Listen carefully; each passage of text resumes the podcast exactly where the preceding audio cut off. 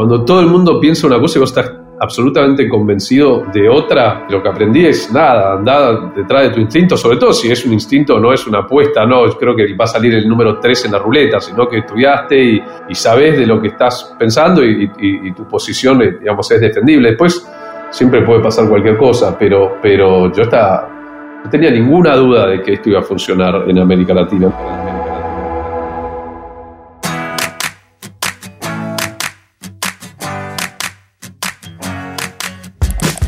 Para tener esta conversación pasé días frente a la pantalla. Ahora sé cosas que antes no sabía. Que es el cuarto de cinco hermanos, que de chico programaba y era super nerd, que era fan del ajedrecista Bobby Fischer y se sabía sus partidas de memoria. Es re loco. Mirar el mundo y tomar riesgos es algo que este hombre aprendió en su casa. Su padre y sus abuelos lo hicieron antes que él. Fundó su empresa en un garage de Buenos Aires en 1999. Eran cinco amigos sub 30 y un sueño, crear una plataforma de e-commerce para que en América Latina la gente pudiera comprar y vender por internet como él veía que ya hacían en Estados Unidos.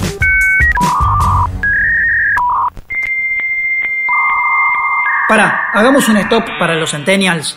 Nada de esto que yo estoy haciendo ahora en mi computadora, en mi teléfono, podíamos hacerlo hace 20 años.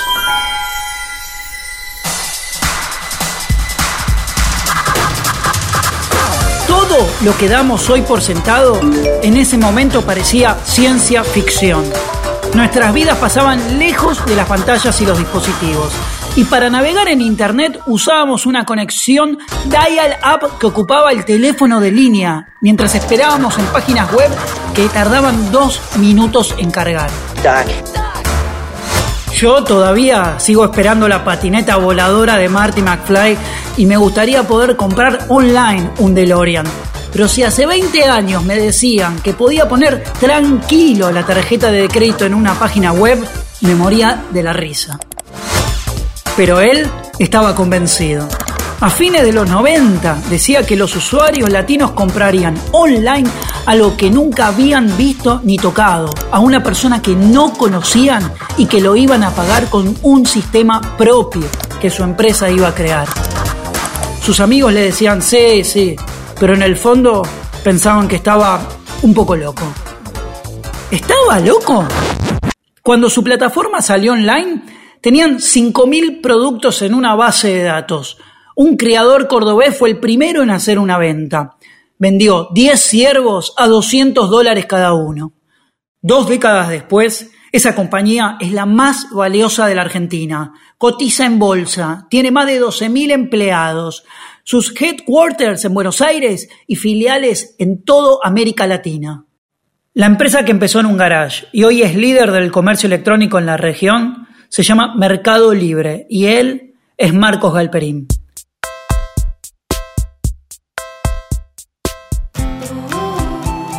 Bienvenidos y bienvenidas a Codo a Codo, el primer podcast original de Mercado Libre. Mi nombre es Esteban Menis y en los próximos episodios voy a charlar con referentes y profesionales sobre los desafíos de reinventarse y adaptarse en situaciones difíciles, especialmente en este mundo que no para de cambiar. En 2019, Mercado Libre cumplió 20 años. En todo este tiempo hizo de la innovación parte de su ADN transformó la forma en que compramos y vendemos en América Latina e imaginó nuevas maneras de cobrar, pagar y ahorrar. Por eso hoy, que más que nunca el mundo está pensando nuevas formas de hacer las cosas, buscamos historias que nos inspiren.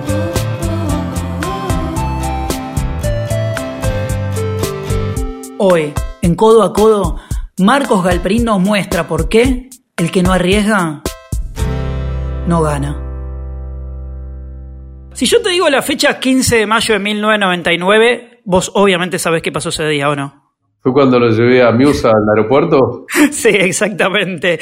Eh, vamos a resumirlo para el que lo está escuchando por primera vez y lo hago lo más corto posible porque me interesa saber cosas de ahí. Pero vos estabas haciendo un MBA en Stanford eh, que dura tres años y había una clase de, creo que era Jack McDonald, el profesor de, finanzas, y llegó este tipo, este texano, que tenía un fondo de inversión tremendo, a dar una charla y vos arreglaste llevarlo al aeropuerto después eh, terminada la conversación, ¿es así?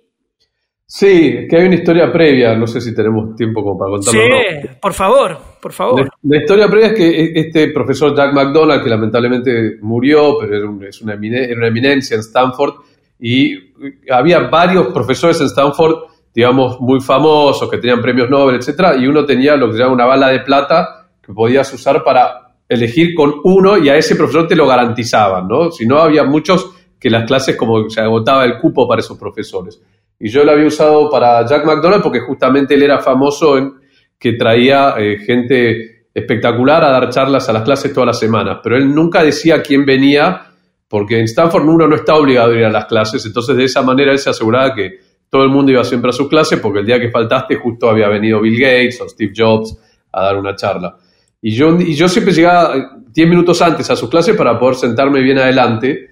Y un día estuve 5 minutos solo sentado enfrente de, Warren Buffett, que es el inversionista más famoso del mundo, digamos, y una de las personas eh, también eh, más, ricas del mundo. Y yo estaba justamente buscando a alguien que, invierta en mi proyecto y estuve 5 minutos solo con, con, Warren Buffett y no lo reconocí y no, no pude aprovechar esa oportunidad. Entonces, después de esa clase hablé con Jack, le conté lo que me había pasado y le dije, otra vez que haya una oportunidad así, decime, vos igual sabés que siempre voy a tu clase, me siento primero en la primera fila. Y él entonces me dijo, bueno, mira, tal día va a venir este, John Muse y yo voy a arreglar para que lo lleves al aeropuerto y le puedas contar la historia. Y así fue como, como sucedió.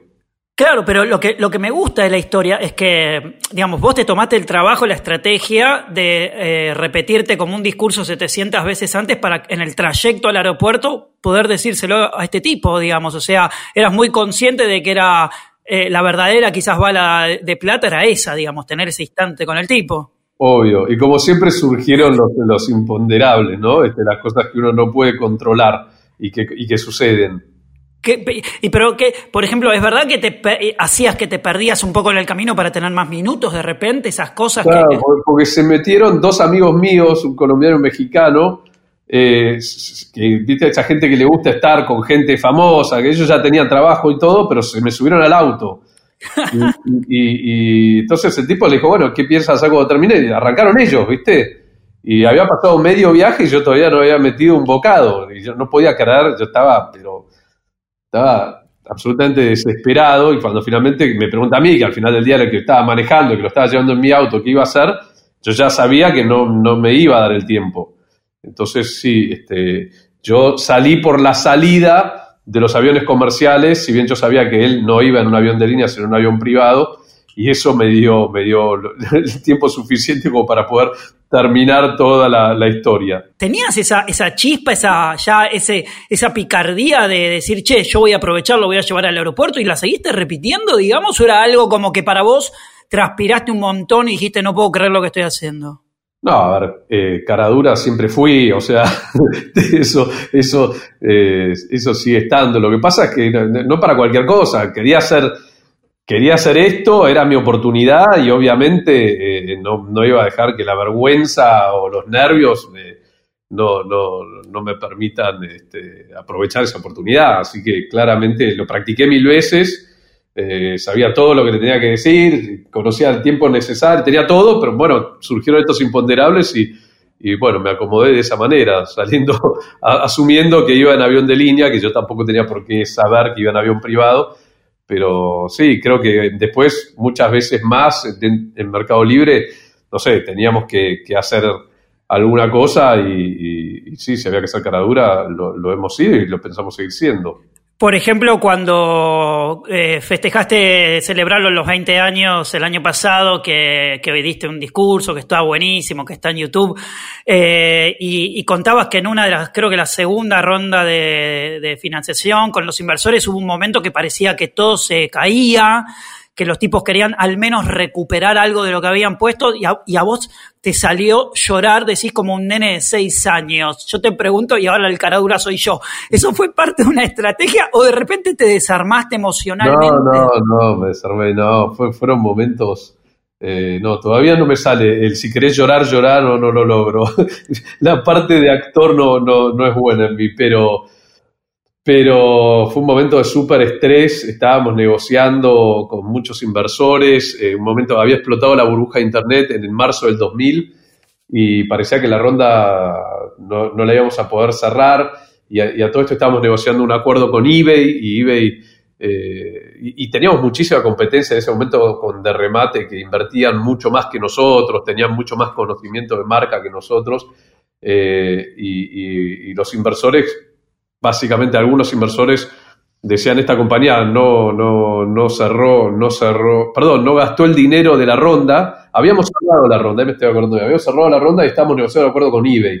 Y como el acuerdo con eBay no era un acuerdo de venta, sino un acuerdo de, intercambio de mejores prácticas, y ellos nos daban una subsidiaria en Brasil a cambio de un porcentaje de mercado libre, algunos inversores dijeron, chao, esta empresa que pensábamos que la íbamos a poder vender, no la vamos a poder vender, preferimos cerrarla y sacar el dinero.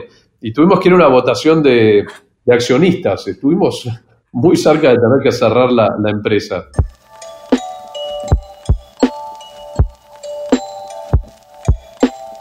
Marcos Galperín no fue el primer ni el último emprendedor que tuvo que enfrentarse a la incredulidad de sus amigos y sus colegas. Cuando estudiaba en Stanford y Mercado Libre todavía no era más que una idea en su cabeza, un día les hizo una encuesta a 20 de sus compañeros latinoamericanos. En Estados Unidos, eBay estaba dando sus primeros pasos y a él lo frustraba la idea de volver a Buenos Aires y que Internet fuera solo para leer los diarios. Marcos, pará, o sea, ¿era tan demente esa idea? Porque quizás alguien más joven de repente está escuchando hoy, digamos, en día, y dice, ¿cómo otro no la vio?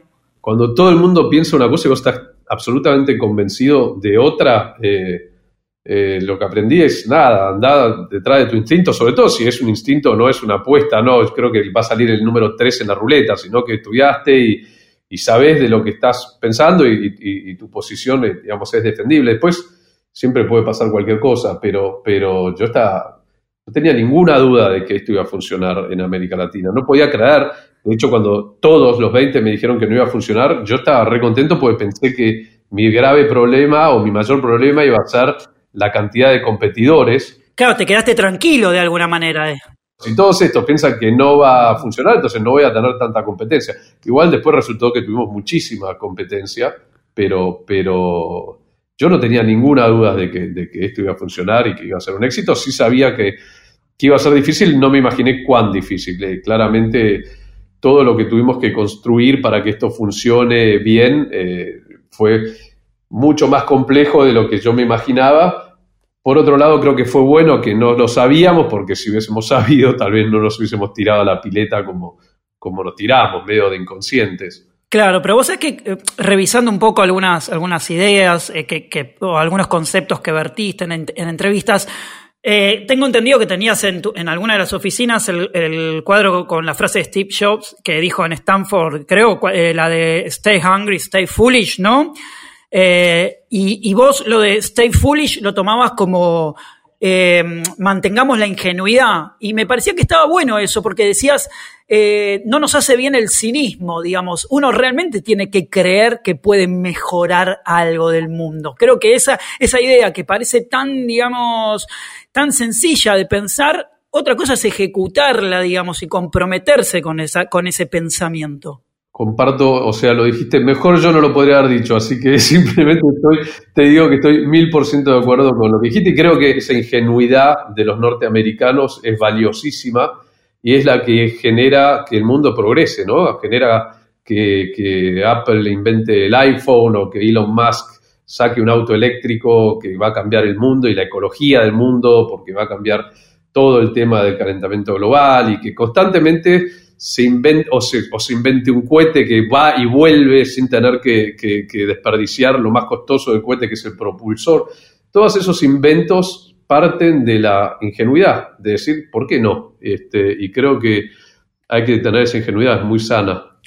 Total, total. Eh, y hay algo de eso que me parece alucinante también, que es que vos le decís, si uno viene de afuera, ¿no? Por ejemplo, yo, que no soy de este palo, digamos, y dice, che, yo quiero emprender. Muchos se acercan a la idea de emprender como la idea de ganar dinero o, la, o se acercan a la idea de tecnología por la, por la tecnología per se. Cuando vos decís no, digamos, antes de, querer cambiar las cosas con, con, tecnología, buscar qué problemas reales existen y cómo podés mejorar una sociedad. Es decir, como eso es un pensamiento mucho más macro para abordarlo, digo, desde otro lado. Sí, bueno, eso si uno está pensando en emprender una empresa, creo que sin dudas hay que tratar de solucionarle problemas a la gente. Hay gente que se enamora de las tecnologías y está, buenísimo. Si, estás, sos un, científico, un investigador, estás en un laboratorio, eh, está buenísimo encontrar tecnologías per se, eh, pero creo que los grandes beneficios a la sociedad es cuando esas tecnologías se aplican a problemas eh, o, a, situaciones que o solucionan problemas o permiten eh, hacer las cosas de una manera mejor, más eficiente, más práctica. Sí, me encanta también la idea de esto de, que emprender, ya que nos metemos en la palabra emprender o emprendedor, es esta cosa de que no resiste el verso, digamos. Yo te puedo decir, no sabes la idea que se me ocurrió. Ahora, que yo ejecute esa idea y sobre todo que tenga una palabra que voy a decir mucho, la resiliencia a través del tiempo al fracaso, eso me parece tremendo, ¿no? Es como, y algo, perdón que, que, la extienda la pregunta, pero dijiste una frase que me encanta, que es poder bancarse la angustia de la incertidumbre. Eso es tremendo porque es fuerte, no, no, joda eso. Sí, veo que escuchaste muchas entrevistas mías, evidentemente. Este, y sí, sí, no, emprender es, a mí, a mí me encanta y me parece fascinante. Eh, pero es para, para cierto tipo de, personalidades, porque cuando estás emprendiendo todo el tiempo hay una angustia, ¿no? Porque eh, no sabes bien qué va a pasar y no controlas todo. Eh, cuando vos sos empleado de una empresa, es como que es todo más prolijito, ¿no? Vos haces tu trabajo, cobras tu sueldo, no está esa angustia de vamos a estar vivos dentro de unos meses esto que estamos haciendo tiene sentido, no tiene sentido, va a existir, no va a existir, si estás inventando una nueva forma de hacer las cosas, eh, es muy complejo, pero bueno, es muy divertido también.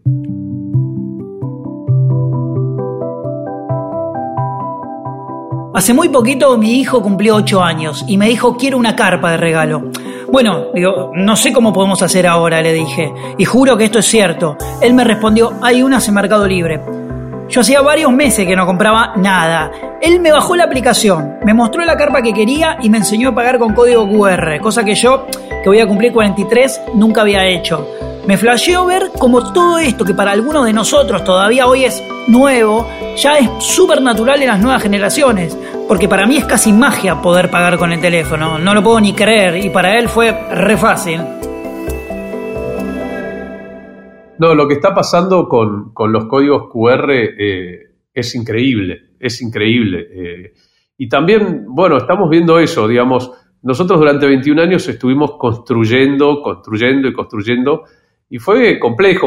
a mí me pasaba muchas veces, yo siempre, eh, no sé si habrás visto alguna de las entrevistas, porque yo durante mucho tiempo trabajaba con un equipo de gente y después me mudé y, trabajé durante muchos años con los ingenieros. Con, antes estaba más con el, director financiero, el director operativo, y me mudé y me senté al lado de los ingenieros porque me pasaba que, no sé, los banqueros o, la gente que estudia posgrados de negocios me felicitaban por Mercado Libre, después me subí al taxi y cuando le decía que trabajaba en Mercado Libre me decía, oh, tengo este problema, no sé qué, tuve este inconveniente.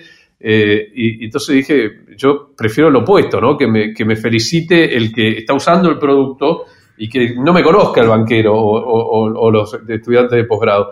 Y, estuvimos trabajando mucho, mucho en, nada, en mejorar la experiencia de, nuestro, de nuestros usuarios. Eh, y lo que estamos viendo estos últimos meses con la pandemia, que, la verdad que no nos pasó nunca así, las redes sociales, como sabés, es más, predomina más el hating que que que el el Peace and Love, ¿no? Este, y la verdad es que la cantidad de apoyo y agradecimientos y mensajes totalmente, eh, digamos, eh, no, motivados por nosotros, sino genuinos, de, espontáneos de la gente, eh, subiendo videos de los hijos diciéndole que compre Mercado Libre. La verdad que son impresionantes y, y dan mucha satisfacción. Vi que en Twitter te gusta sobre todo compartir fotos o videos cuando ves, por ejemplo, un paquete llegando a la zona de los Andes.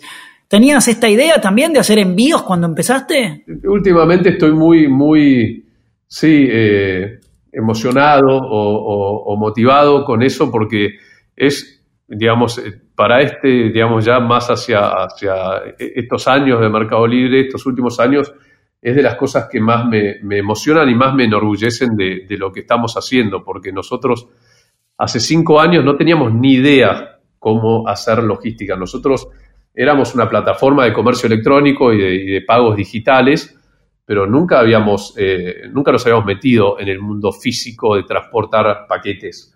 Eh, y nos dimos cuenta que para poder competir exitosamente con Amazon y para poder realmente dar una excelente experiencia a nuestros usuarios, necesitábamos meternos de lleno en, eso en toda América Latina. Y la verdad que en estos cinco años hemos construido una red logística en, toda América Latina eh, impresionante eh, y lo hemos hecho en escala y con mucha velocidad este, y con mucho profesionalismo.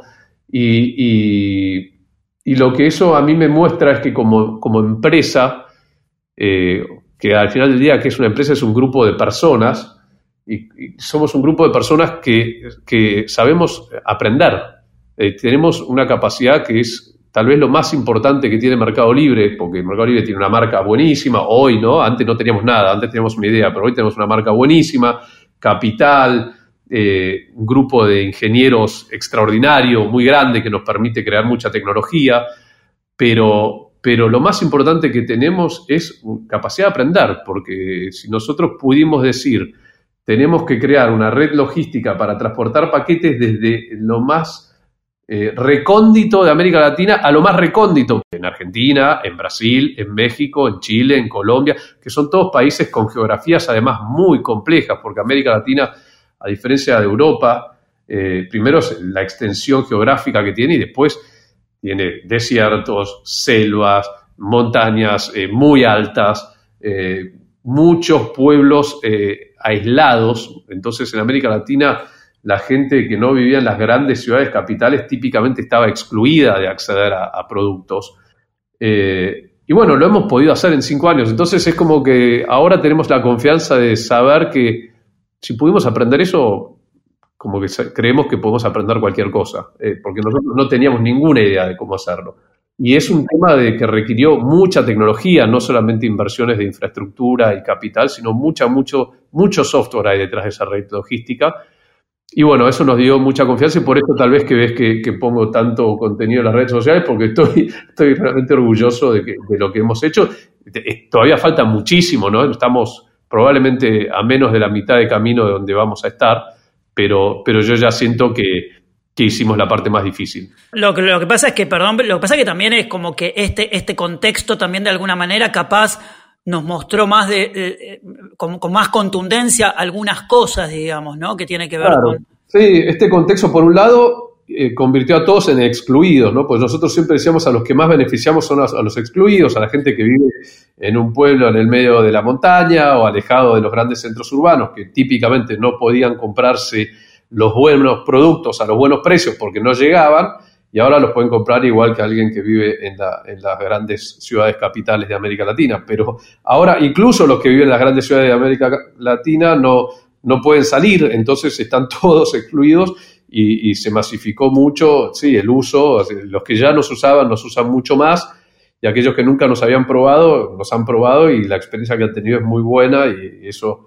ha sido muy positivo. En general el comercio electrónico se ha acelerado lo que ha pasado es como que nos, adelantamos tres, tres, cuatro, cinco años dependiendo del país. Este, eh, algo que ya estaba sucediendo, porque si vos vas viendo el crecimiento del comercio electrónico era ininterrumpido en los últimos 20 años, ahora es como que eh, el año 21 nos, metió tal vez donde hubiésemos estado en el año 25, ¿no? Me pregunto también sobre por qué es raro, no, no es tan fácil de entenderte en, esto, a ver si, o a mí me cuesta, que es o sea, vos lograste, vos y todo el equipo, digamos, eh, y un, montón de gente logran Mercado Libre. Vamos a ponerlo así en abstracto. Mercado Libre hoy, ¿no? 2021, listo, es esto.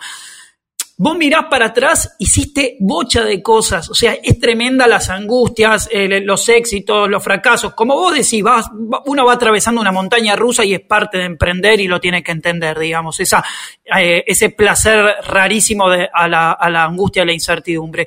Ahora, mirás para adelante y también te motiva, pero hay días donde decís, estoy un poco más cansado o, quiero delegar, eh, digamos, ¿cómo manejas eso? Sí, sí, la verdad que sí. Yo, este, uno de los desafíos que tengo es poder eh, transicionar a un rol no operativo dentro de, Mercado Libre. Las empresas de tecnología eh, tienden a, hacer difícil eso. Este, este, creo que hay pocas empresas que lo han hecho muy bien. Ahora los fundadores de Google han dado un paso al costado. Eh, y bueno, yo creo que es un desafío. A mí me encanta lo que hago pero me parece que la vida es fascinante y tiene tantas cosas distintas para hacer que, y hay tanta gente que le encantaría dentro del Mercado Libre hacer lo que yo estoy haciendo que creo que es, es un, yo lo tomo como algo que pendiente poder transicionar hacia un rol menos operativo del día a día. Y además es que es cierto que sí, que, es fascinante, eh, hay que estar, digamos, disfrutar la angustia o la incertidumbre, pero te quema también, la verdad que, es, cansador. Claro, me imagino. Igual hay toda una energía ahí que hay que poder llevar adelante, ¿no? Un carácter para convencer y convencerse. Sí, por otro lado, yo lo que siento es que, la oportunidad de Mercado Libre fue realmente única porque, eh, digamos, justo se dio, eh, nada, con el nacimiento de Internet. Internet es la primera vez en la historia de la humanidad que conectamos a, toda, a, toda, la, a toda la población. Entonces era evidente que eso iba a, cambiar dramáticamente el mundo y todo. Este, y bueno, eh, entonces estamos, estos, estos 20, 21 años estamos eh, capitalizando eso. Yo no me veo, viste, hay veces que, que, durante, puede ser que pasen 100, 200 años sin que vuelva a haber una oportunidad semejante de crear tanto valor en tan poco tiempo, porque, porque es la primera vez que se conecta a toda la humanidad, ¿no? Este, y bueno, eh, entonces decís, viste, este es el momento de dar el paso a costado, no hay tanto más por hacer, nosotros vemos tanto, tanto, tanto por hacer los próximos 10 años, que es infinito. Pero bueno, creo que lo que hay que generar es una organización que pueda seguir ejecutando con mucha pasión, con mucha excelencia, eh, con muchos principios, eh, sin que sea dependiente de uno. Yo muchas veces me veo, por ejemplo, enseñando, de hecho, cuando yo iba a volver de Stanford tenía que volver a IPF y yo mi trabajo en IPF lo, llevaba, lo llevaba muy bien, digamos, no me costaba. Y, pensaba enseñar este, part-time eh, porque me, gustaba, era una cosa que pensaba hacer y Stanford me dio exactamente eso, un, espacio de introspección donde, digamos, con mucha incentivación, porque obviamente tenés a toda esta gente que te viene a dar charlas y te motiva mucho y además profesores muy buenos que, que uno aprende muchísimo pero fue un espacio de, introspección del cual surgió Mercado Libre y no descarto, yo, creo que nunca más me va a surgir un Mercado Libre, pero no descarto que un espacio de introspección me haga bien a, mí a nivel humano. Sí, total, total. Y, esto de formar eh, equipos, digamos, ¿eso lo fuiste aprendiendo o al principio de repente te costaba más y estabas más como eh, ronroneando en tu cabeza ideas, o un día entendiste, algo te hizo clic y dijo, che, cuanto más diversidad en el equipo, mejor voy a afrontar las cosas, o sea, ¿cómo...? Creo que competir en equipo es algo eh, que es muy difícil de aprender. Primero que cada vez que competís perdés, ¿no? Si vos ves a Roger Federer en sus mejores años, pierde 6, 7 partidos por año. Es decir, que aprendes a perder, que, es importante, aprendes a, sacar lecciones de las derrotas, que es súper importante, y aprendes a armar equipos, ¿no? Aprendes que hay tipos que son buenísimos de golpe cuando jugás de local contra un equipo fácil, pero cuando vas a jugar de visitante contra un equipo difícil desaparecen, entonces, y bueno, este, este lo voy a poner de local contra uno fácil, pero este, cuando vamos de visitantes contra estos otros, ¿sabes qué? Voy a jugar con estos tres que son... Este, unas fieras para esas situaciones. Entonces, aprendes que hay un espacio para, para cada persona y cada personalidad. Y lo importante es eh, que cada personalidad saque lo máximo que tiene y, para eso tenés que poner a las distintas personas en, el lugar adecuado, incentivarlas, darles responsabilidad, pero a la vez acompañarlas. Creo que eso también sirve mucho después para, para armar una buena cultura. Claro, vos sabés que tenía que hacer refresh todo el tiempo para ver cuánta gente trabajaba y trabaja en Mercado Libre porque eso va creciendo. Yo llegué hasta más o menos los 12.200, 12.200 personas. Me pregunto si yo trabajase en Mercado Libre. O sea, yo entro porque me, me, interesa la visión que tiene, no porque ahora es lindo el edificio, que está buenísimo, quiero decir, pero por, por la visión que tiene, por las ganas de cambiar las cosas y estar alineado a esto que estamos hablando. Eh, hay una manera de destacarme, digamos, porque entro también en, un mundo súper particular, digamos, ¿no? no sé, ¿te pasa eso que si te acerca alguien de tu propia empresa y te dice, no, che, para esta idea o esto, o no? No, hay como un respeto, no, señor Galperín, no lo molesto. La verdad que extraño mucho las oficinas de, Mercado Libre porque son, hay, hay, un, hay como una vibra muy, muy especial ahí. Este, y es un, es un lugar muy único. La verdad que es una de las cosas que, extraño mucho es, eh, son las oficinas corporativas de, Mercado Libre en Saavedra porque, porque es este, un lugar donde, que me da mucho, mucho placer trabajar ahí, me da mucha energía. Pero son abiertas y totalmente. Te pasa que estás eh, caminando, yendo a buscar un café y se te acerca alguien y te estuvo pensando esto o aquello.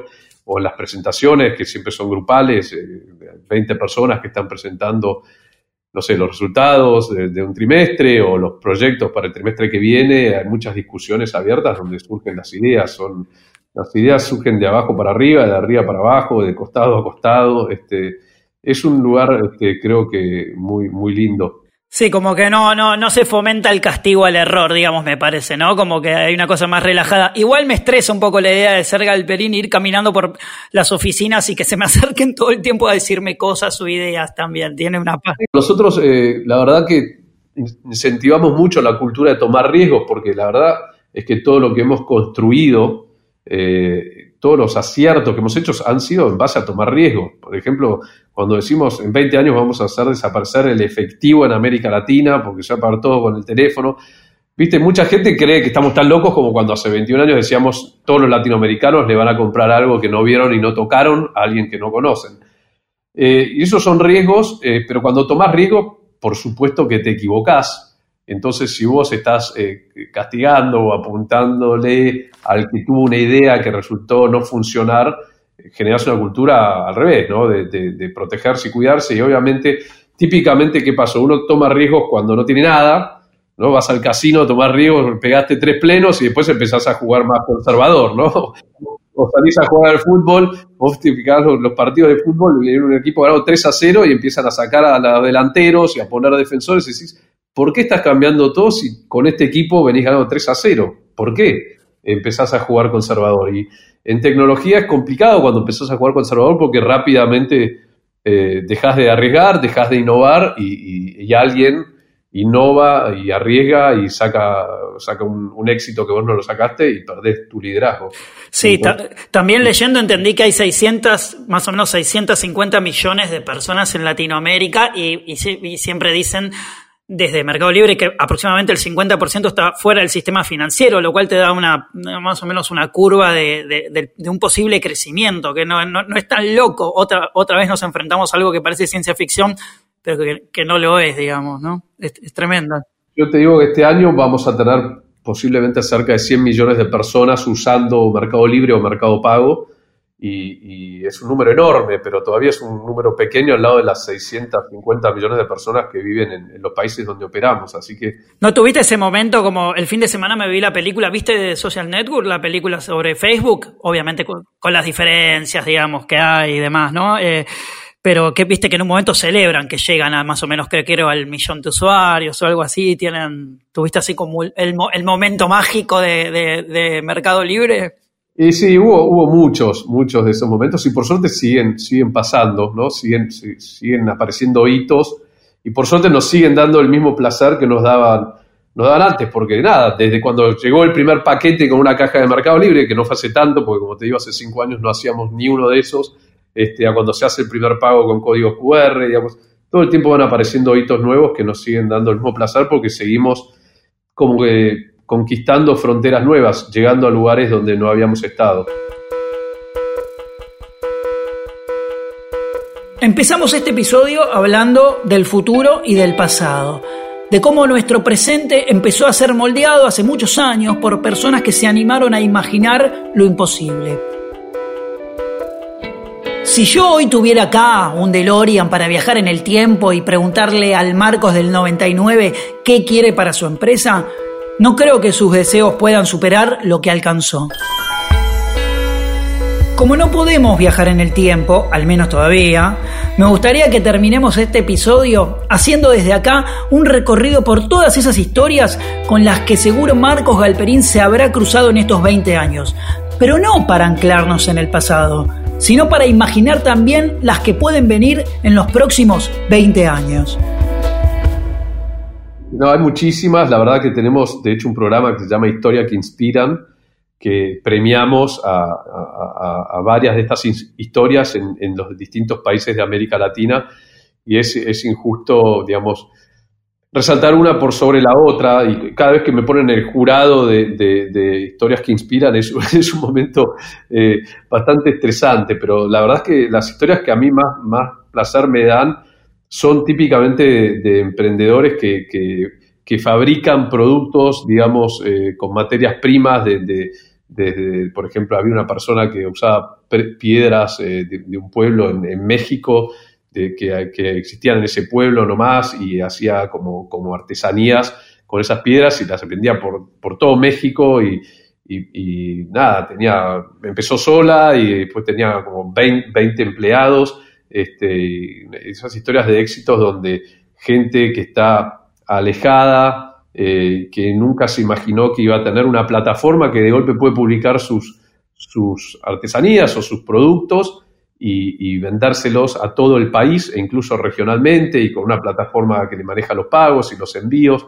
Eh, y eso lo que genera es, como eh, una plataforma donde le da las mismas oportunidades a, cientos de miles. En Mercado Libre viven de, las ventas más de medio millón de, de personas. Entonces es, gente que, a, través de esta plataforma puede competir mano a mano con las grandes cadenas multinacionales eh, y les puede ir muy bien. Entonces, eh, democratiza el comercio, que es lo que siempre decimos que queremos hacer, y, esas historias a mí me emocionan muchísimo.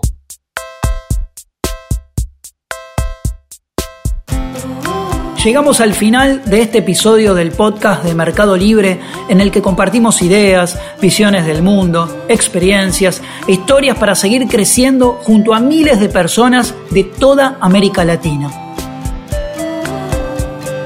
Codo a Codo es mucho más que un podcast, es un compromiso Mercado Libre dejó los apretones de mano de lado y se puso a trabajar codo a codo con las pequeñas y medianas empresas para seguir acompañándolas y potenciando su crecimiento. Suscríbete a Codo a Codo en Spotify, Apple Podcast o tu aplicación favorita para escuchar podcast. Soy Esteban Menis. Hasta la próxima.